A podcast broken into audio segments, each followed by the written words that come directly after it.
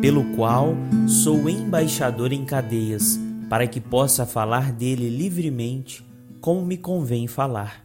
Fala de Paulo em carta aos Efésios, capítulo 6, versículo 20. Olá pessoal, aqui é Tárcio Rodrigues e o café com o Espiritismo de hoje é sobre o livro Pão Nosso, capítulo 53, intitulado Em Cadeias. Psicografia de Francisco Cândido Xavier, onde Emmanuel vai comentar o versículo lido anteriormente, dizendo: Observamos nesta passagem o apóstolo dos gentios numa afirmativa que parece contraditória à primeira vista.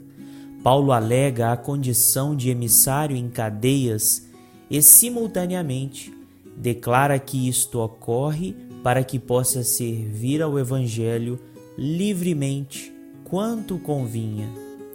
O grande trabalhador dirigia-se aos companheiros de Éfeso, referindo-se à sua angustiosa situação de prisioneiro das autoridades romanas.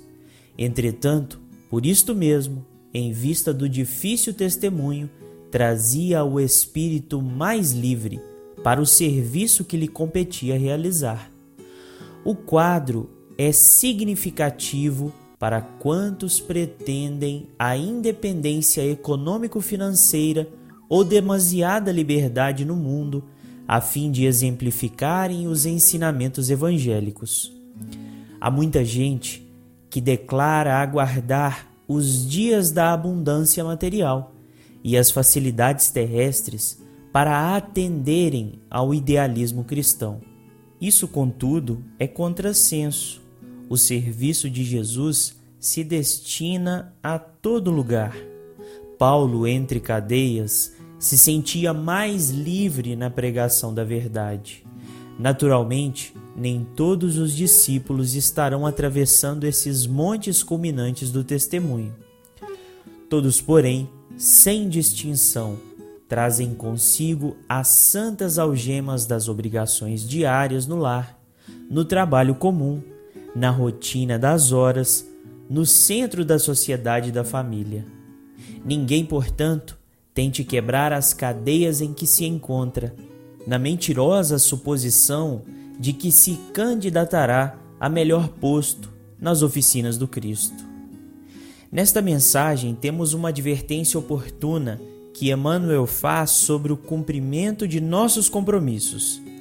É certo que provas e obstáculos existem para todos, muito bem esclarecidos pelo Espiritismo para estimular o progresso de nossa inteligência Kardec traz no terceiro capítulo do livro A Gênese uma explicação muito precisa do pensamento que pretendemos expor.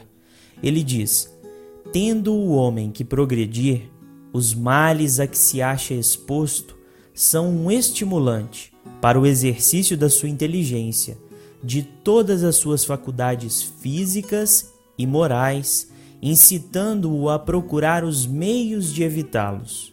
Se ele nada houvesse de temer, nenhuma necessidade o induziria a procurar o melhor.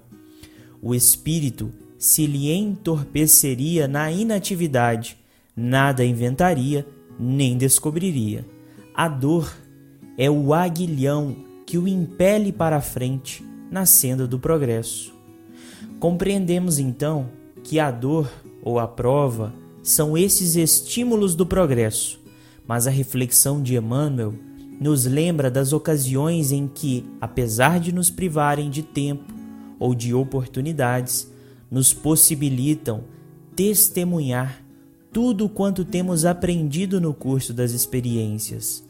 Por isso mesmo, ele nos lembra das atividades rotineiras do lar, do trabalho comum, da família e da sociedade, que nos absorvem tempo e esforço impossibilitando realizações diversas, mas que se traduzindo por compromisso real, aí mesmo testemunhamos o Evangelho em espírito e verdade.